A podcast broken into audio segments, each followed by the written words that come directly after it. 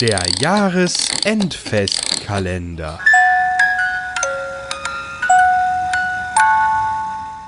Wanderer.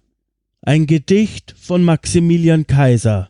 Vorgetragen von Carola Bach.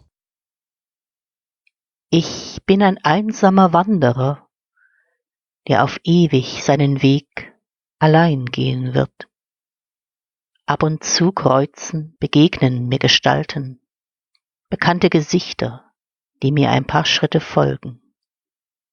Aber ich muss alleine voranschreiten, durch die braunen Wälder, die toten Wiesen.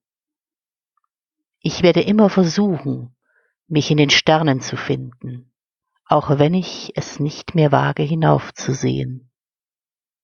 Immer verschleiert durch einen Nebel, der meine Sicht trübt.